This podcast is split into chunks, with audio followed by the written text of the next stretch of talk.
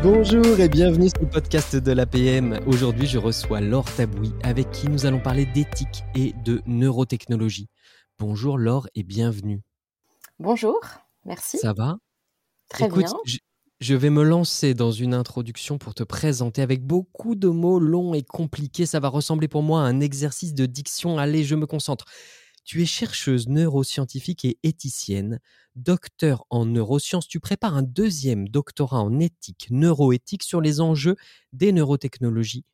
Au sein de l'équipe d'éthique et d'épistémiologie du CESP, j'étais pas si mal jusque-là. C'est le centre de recherche en épidémiologie. C'est celui-là qui me pose des problèmes et santé des populations, c'est à l'université Paris-Saclay. Et en plus de ça, tu fais une formation Digital Ethic Officer à l'EDEC Business School. Alors ça, il faudra que tu m'expliques. Hein. Moi, je connaissais euh, maintenant les euh, Chief Happiness Officer euh, et arrive un nouveau métier, le Digital Ethic Officer. C'est à l'EDEC Business School que ça se passe. un de tes projets de recherche est de comprendre comment repenser à la lumière de la neuroéthique les enjeux éthiques, juridiques et sociétaux que sous-tendent les neurotechnologies non invasives. On a posé le programme, Laure. À nous de rendre tout ça fluide et clair comme de l'eau de roche. Bonjour et bienvenue dans le podcast de l'APM. Est-ce que pour commencer, tu pourrais me définir ce que sont les neurotechnologies? Parce que moi, je suis vraiment béotien hein, du genre.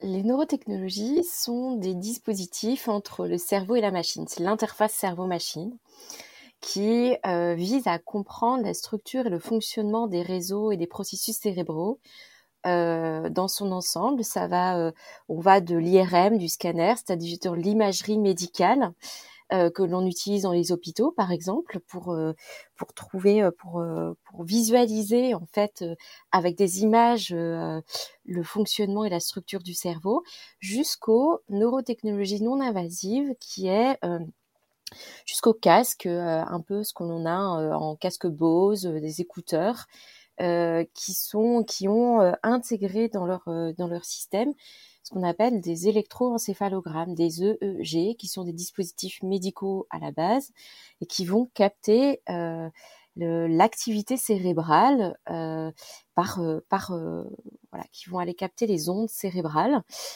donc ce sont des dispositifs qui sont à l'interface entre le cerveau et la machine. Pourquoi la machine? Parce que c'est la machine qui va prendre le relais, une intelligence artificielle, via des algorithmes qui vont traiter les informations que le casque a récupérées euh, pour pouvoir ensuite euh, euh, peut-être peut-être répondre, intervenir par retour, ce qu'on appelle un neurofeedback, par retour euh, pour, euh, par exemple, euh, leur finalité, ça va être de visualiser, décoder, surveiller, moduler un fonctionnement physiologique, comme par exemple le sommeil, ou alors l'anxiété, le stress, ou alors pathologique du cerveau, et qui va, le but va être de contrôler certains, certaines, certaines, enfin, certaines fonctions cérébrales ou alors de réparer quand il y a besoin de réparer. Donc là, c'est plutôt lorsqu'il y a une pathologie, on va aller on va aller trouver un, équilibre pour pouvoir réparer, ou alors, et c'est là où le, où le où il y a beaucoup d'interrogations, augmenter les capacités cognitives. Euh, ça, c'est euh, la différence entre l'homme réparé et l'homme augmenté. D'accord. Alors, euh, les domaines d'application là aujourd'hui de tous ces dispositifs, c'est principalement le médical? En tout cas, là, tout Alors, que non, non, non, non, non, Le, le, le, médical est un pan qui est énorme, qui est qui est un, qui est l'application euh, dans lequel la plupart euh, des neurotechnologies s'engouffrent parce que c'est plus simple et puis parce que le médical, le thérapeutique est bordé au niveau, euh, au niveau des lois. ce sont des dispositifs dits médicaux, donc c'est vraiment très bordé au niveau des lois. mais non, en fait, les applications peuvent être et sont de plus en plus bien-être, du gaming, du jeu, du, du neuromarketing, par exemple, du grand public. Et c'est là moi j'interviens parce que euh, entre les entre euh, les, finalités de bien-être et les finalités de, médicaux, euh, eh ben il y a un gap, il y a un, y, a un, trou, il y a un flou artistique, juridique et, et un trou juridique et éthique. et c'est là où il faut que nous, les chercheurs, on intervienne pour qu'on puisse réfléchir à la manière dont on va border toutes ces applications qui arrivent dans le bien-être et dans le grand public. Parce, que, finalement, on est en... Pardon, parce que finalement, on est, on est au début de l'histoire. C'est ça, c'est des technologies qui sont récentes. C'est quoi, une dizaine d'années, une quinzaine d'années on est... Alors, ce sont des technologies qui sont euh, historiquement pas si récentes que ça, parce qu'elles sont, euh, elles, euh, en vrai, dans l'histoire, elles viennent du début du, du XXe siècle. Donc, c'est, en fait, c'est avec l'histoire des neurosciences. Elles, elles, arrivent par le biais de l'histoire des neurosciences. On, les neurosciences avancent, donc ces neurotechnologies avancent parce qu'elles vont permettre de mieux comprendre le fonctionnement et la structure du cerveau. Donc c'est euh, vraiment euh, en, lien avec l'histoire des neurosciences. Et les neurosciences ont, euh, ont, commencé à arriver dans les années vraiment 50. donc ces neurotechnologies, elles arrivent depuis vraiment les années 50. mais dans les laboratoires de recherche, pas dans le grand public. Mais vraiment dans le grand public, elles arrivent depuis une dizaine d'années, ouais. ouais. D'accord. Et toi, tu es chercheuse? Exactement. On, s'attendrait à ce que ce soit des philosophes qui s'emparent des débats éthiques, c'est les chercheurs? Alors, euh, être un chercheur, c'est un métier, euh, c'est euh, et c'est tout confondu. Il y a toutes les thématiques de recherche, ah. autant sciences humaines que, sciences exactes. Sciences exactes égale maths, physique, biologie, voilà, et puis sciences humaines, la philo, etc. Donc ça, être chercheur, c'est toutes les thématiques confondues. Il y a même des chercheurs en finance, en économie, euh, en, communication, donc toutes les domaines. il y a des chercheurs en philosophie ou philosophie. Ouais, Donc alors, on je précise ma question, on s'attendrait à ce que ce soit des chercheurs en philosophie qui s'emparent questions. Toi, tu es chercheuse neuroscientifique et éthicienne. Exactement. Mon profil est un peu particulier parce que j'ai commencé ma carrière en, en, tant que chercheuse en neurosciences. De, pendant une quinzaine d'années, j'ai travaillé en ce que j'appelle en paillasse, c'est-à-dire euh, j'ai travaillé sur des thématiques un peu autres qui sont euh, les régulations euh, génétiques, par exemple dans l'autisme, le rôle de l'intestin-cerveau, le, microbiote dans l'autisme. J'ai fait ma thèse en neurosciences sur le, sur, en, il y a, il y a, 12 ans, j'ai l'ai soutenu il y a 12 ans, donc euh, c'est j'ai enseigné à la faculté, j'ai je suis partie à l'étranger, je suis partie en Israël faire un postdoc euh, et je suis revenue, donc j'ai euh, j'ai un peu vécu ma vie de neuroscientifique euh, en dehors du monde de, l'éthique. Et puis en 2018, j'ai commencé à, à, à, bifurquer de thématiques de carrière parce que c'était les états généraux de la loi bioéthique qui commençaient en 2018, que ça m'a beaucoup posé de questions personnellement et professionnellement. Euh, et puis que, euh, que c'était le balbutiement de toutes ces questionnements-là euh, euh dans les neurotechnologies, les neurosciences, et, euh, et ça, de façon de façon un peu plus officielle.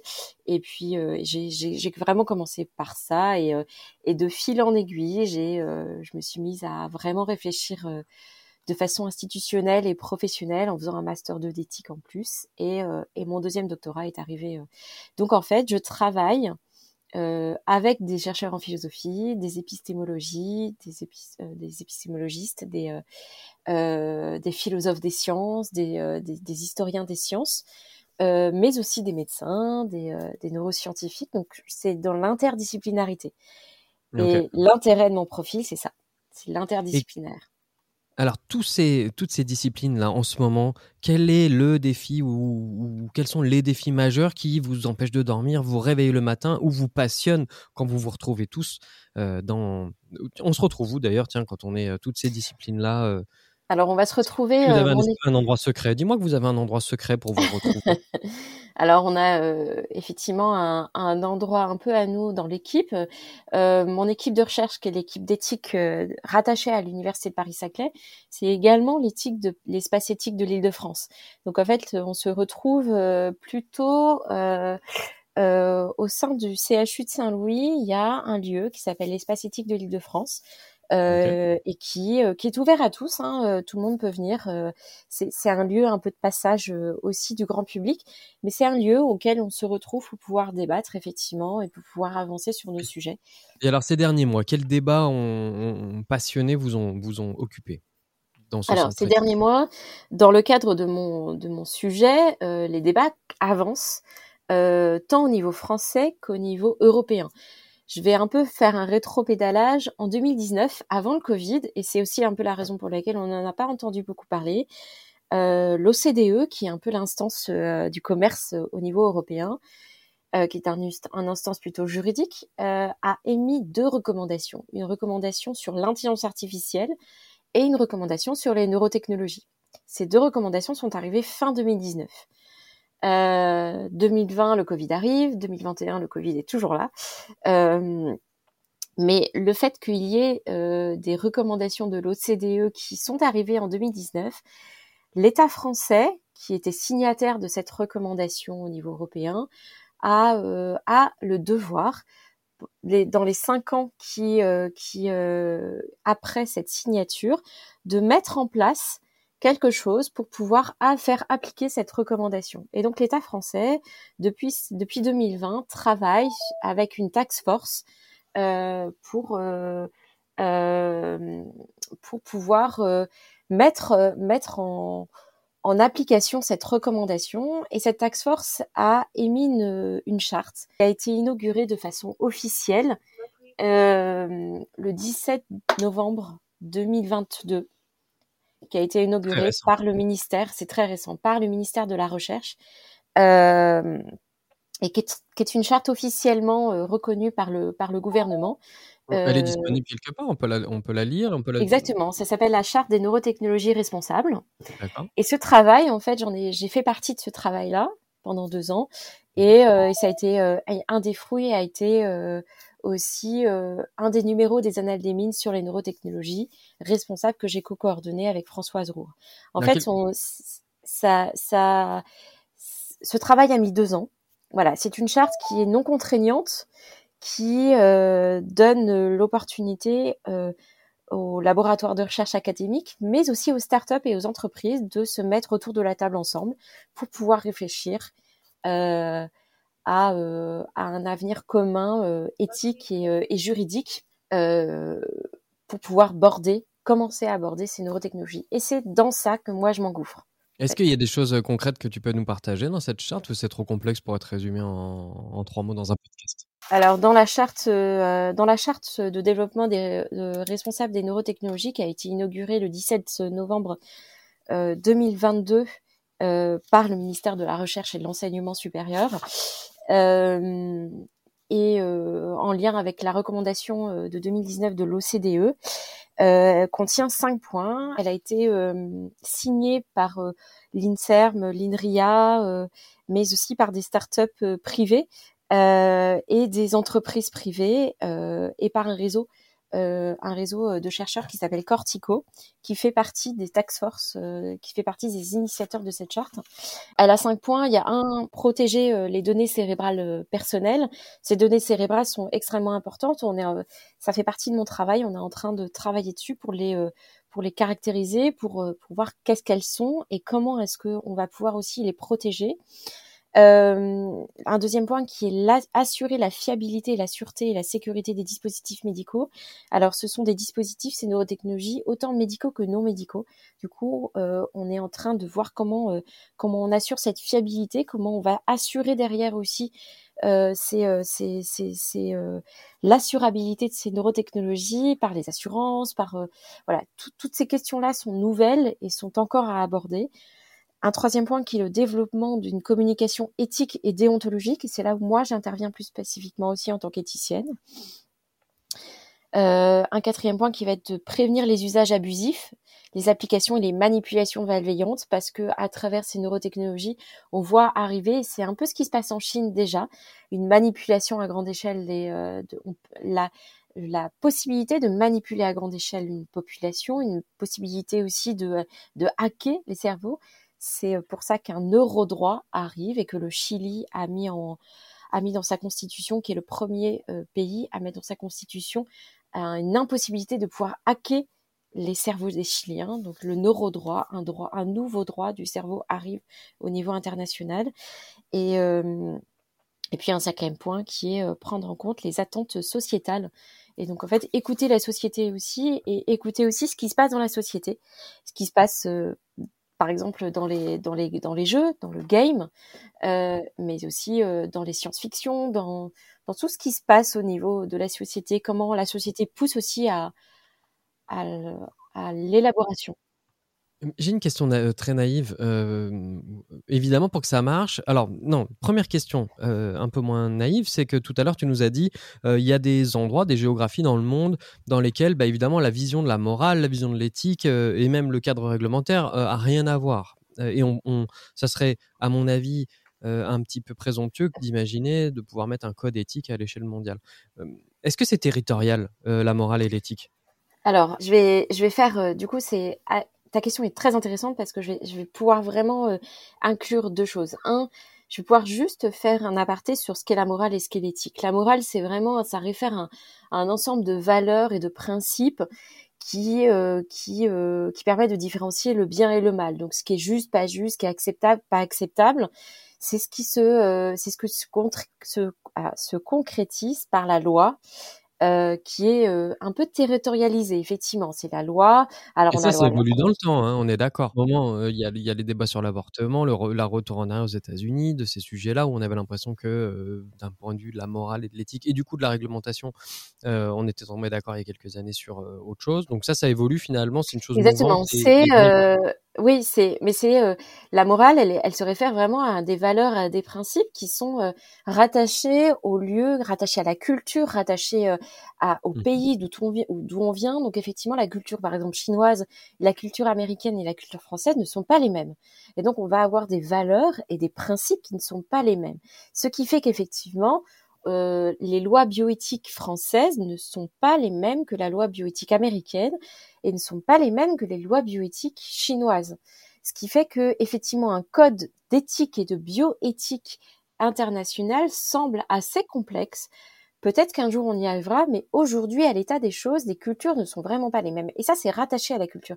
La morale et l'éthique sont rattachées aux cultures et aux valeurs des pays d'où elles viennent, des pays où elles sont ancrées. Euh, mais c'est, euh, mais la morale, c'est, on va se référencer à, euh, elle va se concrétiser par la loi.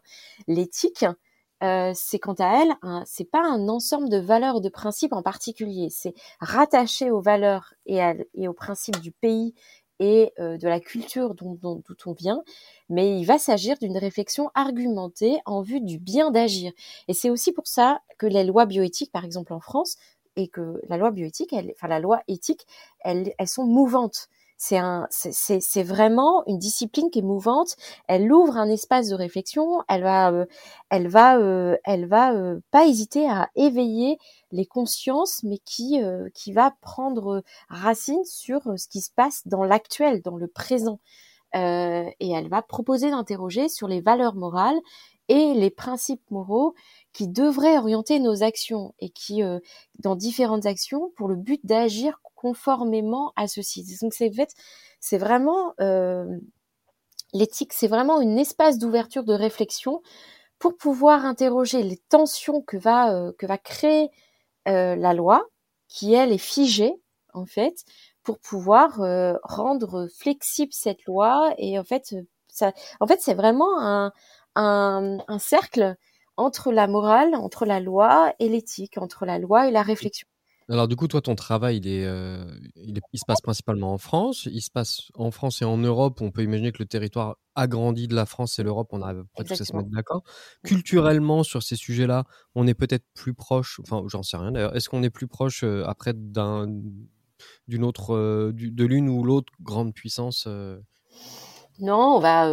la France a elle-même une histoire. Elle a, elle a une culture. Elle est culture. Elle est multiculturelle, elle est pluriculturelle. La France, elle n'a pas qu'une culture. Au niveau européen, on arrive déjà à trouver des compromis, des consensus. On sent, euh, on peut partager la même vision de l'éthique? Alors, on peut partager certaines visions de euh, certains points des lois éthiques, mais pas tous. Euh, et c'est aussi la raison pour laquelle il n'y a pas de loi européenne d'éthique. Il y a des comités européens des comités européens de l'UNESCO, des comités européens, enfin de bioéthique de l'UNESCO, de l'OCDE, du, euh, du, euh, de la Commission européenne. Il y a un forum euh, qui vient de se passer la semaine dernière, forum européen de la bioéthique. à Strasbourg et puis à Bruxelles, c'est qui, qui, permet en fait de discuter, mais il n'y a pas de loi en fait en soi, parce que ça, ça, dépend de chaque culture. En revanche, effectivement, on va se euh, la, la, culture française qui est euh, multiculturelle et qui dépend de notre histoire aussi. de la France va se rapprocher à un moment donné de l'Espagne et de l'Italie parce que plus proche de l'histoire culturelle. dans, sur certains points, on va plus se rapprocher de la Suède, la Norvège et, de l'Allemagne.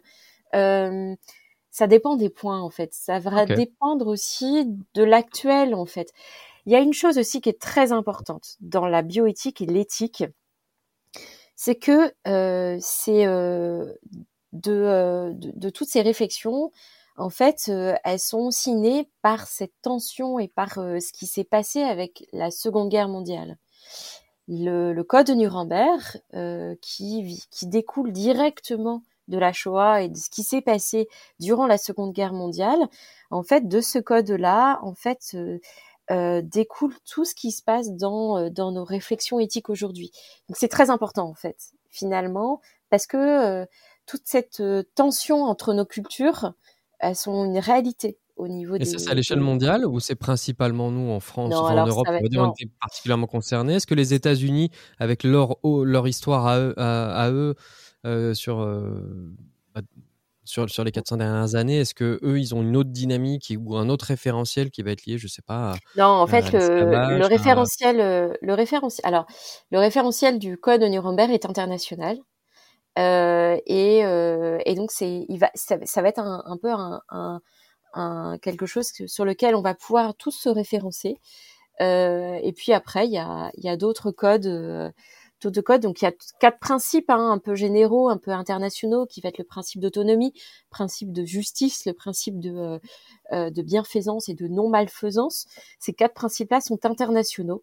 Euh, et qui et qui qui vont ensuite vont vont être un peu vont prendre la teinte des valeurs culturelles de chaque pays en fait mais il y a plusieurs principes internationaux Merci pour cet éclairage un peu général hein, sur l'éthique, mais ça me semble être, euh, être important parce que euh, c'est quand même un, sujet complexe. On, sait à peu près tout ce que c'est, mais on ne sait pas trop la forme que ça prend. J'ai une autre question, donc ma question naïve arrive. Euh, tu dis que c'est forcément pour que ce soit intéressant, il faut que ce soit multipartite et que tu as un certain nombre de parties prenantes, du privé, du public, les, les civils et dans le privé, il y a des entreprises et on imagine bien que l'ensemble des entreprises qui innovent et qui importent des, technologies ne sont pas toutes installées sur le sol français. Comment on fait pour impliquer dans un débat et dans une réflexion éthique des industriels qui vont être aux États-Unis, en Chine ou dans d'autres dans, d'autres coins du monde? Alors c'est c'est très difficile justement. C'est aussi, ça fait partie des, des enjeux qui, des enjeux qui s'ouvrent aujourd'hui à l'heure actuelle, si on prend par exemple dans les, données, euh, enfin une partie, une partie des problématiques par exemple pour les données, euh, on va se référencer euh, d'abord au pays d'où on est. Si l'entreprise a une succursale au niveau européen, elle va dépendre la, de, du RGPD par exemple et, mmh et de la et de la qui est la CNIL aussi qui d'où la CNIL en France. On rappelle ce que c'est le RGPD pour ceux qui sont pas à l'aise. Ah, euh, le, c'est euh, le règlement de la protection des données euh, qui est au niveau européen. Qui, en fait, récent, c'est une dizaine d'années ça? Non, c'est 2018, c'est moins de 10 ans. 2018. Ah, oui, ah, 2018. Il a été mis, alors il, la réflexion est avant 2018, bien sûr, mais il a mmh. été mis en, mis en, il a été mis en, place, enfin vraiment officiellement en 2018. Donc c'est donc ça, ça a contraint les entreprises à se mettre en euh, à se mettre très rapidement en fait en, loi avec ça. Euh, et ça, c'est si on ne respecte pas ça aujourd'hui, c'est pénal. Donc on peut, euh, les entreprises reçoivent une amende pour ça mmh. et sont fichées. Donc c'est extrêmement important de, de juridiquement, c'est vraiment un règlement européen. Et, et c'est la CNIL en fait qui qui, qui, est, qui est la juridiction qui, qui prend qui met en œuvre en fait euh, côté français ça. Euh, euh, c'est extrêmement difficile en fait pour eux. Par exemple, une entreprise, une entreprise, je vais pas les nommer parce que je veux pas les, je veux pas les, je veux pas prendre parti pour l'une ou pour l'autre, mais une entreprise de neurotechnologie qui va mettre en place une neurotechnologie euh, aux États-Unis. Elle va dépendre de la FDA, la FDA étant la l'instance juridique qui qui donne en fait les autorisations de mise sur le marché au niveau des États-Unis. Euh, qui a une autre manière de voir la protection des données, par exemple. Qui est en lien beaucoup avec les GAFAM, etc. Et qui donc il y a un peu une, une manière de voir cette protection un peu poreuse, un peu différente de ce que l'on a en France en, et en Europe. En France, elle veut commercialiser en fait son, son sa neurotechnologie au niveau sur le sol européen. Il va falloir qu'elle soit raccord avec la Commission européenne, avec le, marquage CE et avec le RGPD euh, pour pouvoir basculer sur le marché européen.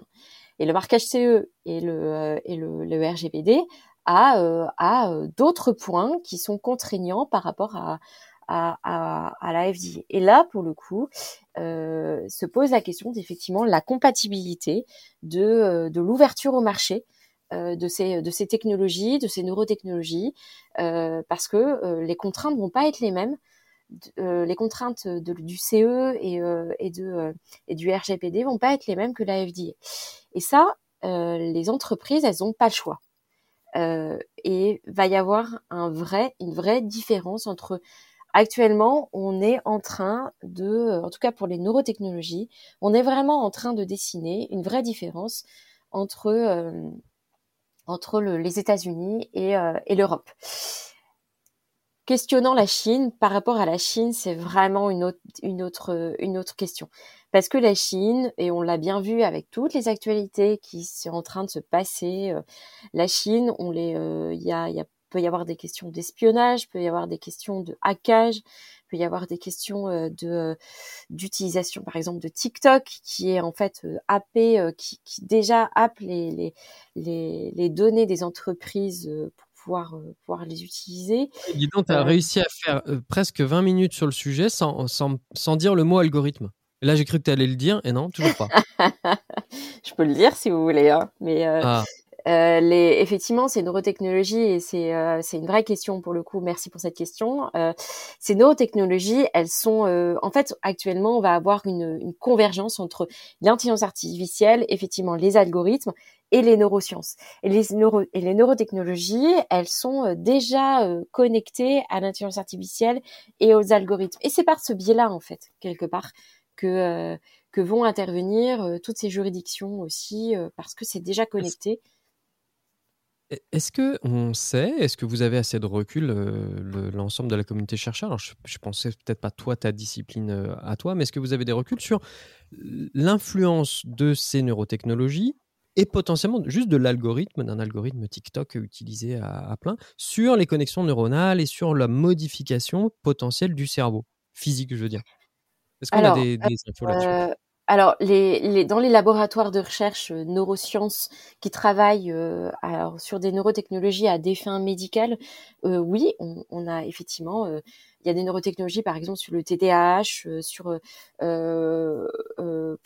le TDAH le, des, des, troubles des troubles d'attention chez les ah, enfants par exemple Euh, qui englobent un peu l'autisme en particulier. Euh, va y avoir des neurotechnologies euh, qui vont euh, qui vont être enfin pour, pour, contrer un peu l'épilepsie, la dépression, la bipolarité. Effectivement, dans ce cadre-là, euh, certains euh, certains chercheurs ont de plus en plus de d'idées en fait sur l'influence de ces neurotechnologies qui vont. Alors ça fait partie moi d'un de mes chapitres effectivement de thèse qui est en fait mon premier chapitre aussi qui est, euh, qui est au fait le, le, la manière dont ces neurotechnologies influencent la physiologie neuronale.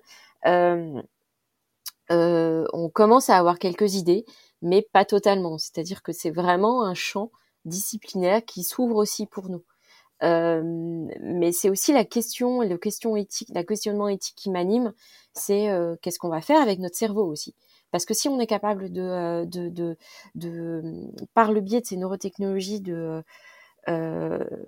vraiment influencer la physiologie au-delà de ce qui est déjà capable, de, au-delà de ce que l'on sait déjà, euh, parce qu'on on, sait euh, modifier la physiologie par par exemple la prise de médicaments. Hein, euh, le, donc c'est déjà voilà il y a, y a, déjà une capacité de de de, d'intervenir sur la neurophysiologie. En revanche, si on est capable d'aller plus loin sur certains pans qui en fait de vraiment manipuler à des fins de manipulation, à des fins d'influencer la personnalité de certaines de, de, de personnes, Là, effectivement, c'est questionnant. Et vu comment ça prend, euh, par exemple, si on entend Elon Musk nous parler de Neuralink voulant euh, télécharger le cerveau euh, d'une personne sur une machine, là, pour le coup, c'est très questionnant. Et là, on va se poser la question, mais qu'est-ce qui se passe? Comment on fait? Qu'est-ce qu'on fait avec notre cerveau? Jusqu'où on va aller? Bon, est-ce que tu es allé voir le dernier Avatar? Qui est sorti il y a quelques semaines. Non, je ne suis pas allée voir le dernier Avatar. Je n'ai pas eu le hein. temps, mais euh, je vais y aller. Clé. Ouais, là, je, je vais y aller. y aller hein. Je vais vraiment y aller. Un peu légère. Euh, là, un grand, grand merci pour, euh, pour cet échange et qui nous permet de, bah, voilà, d'ouvrir notre, notre champ de perception. On va pouvoir te retrouver lors d'un atelier à la Convention de l'APM les 16 et 17 mars prochains. Atelier en, en binôme avec une philosophe, si je ne m'abuse.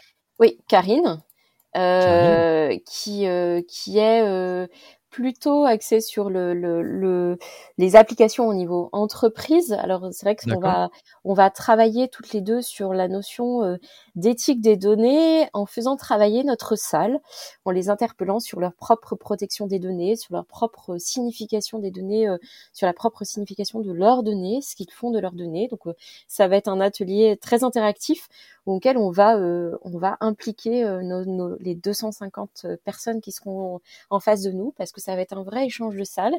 Je vais aussi intervenir le lendemain euh, sur la question euh, avec Nathalie sur la question plutôt d'avatar dans le dans le métaverse. Euh, c'est plutôt là une controverse. Donc on va on va avoir deux deux on est deux figures un peu différentes auxquelles on, on peut être largement d'accord l'une et l'autre, mais mmh. mais mais là on va s'appliquer à faire une controverse. Ça va, débattre. ça va débattre. sec. Bon, et eh ben Laure, pour tous les passionnés d'éthique, tous les gens qui sont curieux, qui ont envie de s'éveiller, qui ont envie de creuser, qui ont envie de comprendre aussi les ponts qu'on peut faire avec le monde de l'entreprise, on se donne rendez-vous à Nantes. Euh, et puis pour tout le reste, on peut te, te suivre quelque part euh, sur euh, les réseaux ou... Alors, j'ai plutôt principalement mon profil LinkedIn parce que parce que c'est mon profil professionnel. Je n'ai pas de je n'ai pas d'autres d'autres lieux pour eh ben, l'instant. c'est déjà super un profil LinkedIn. On viendra voilà, exactement. Sur LinkedIn, Laure Tabouy et, et par parler avec toi, échanger avec toi.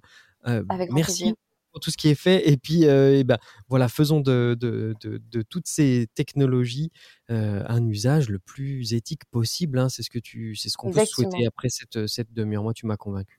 Je te dis à très bientôt, Laure. On se voit à Nantes. Merci beaucoup. Au revoir.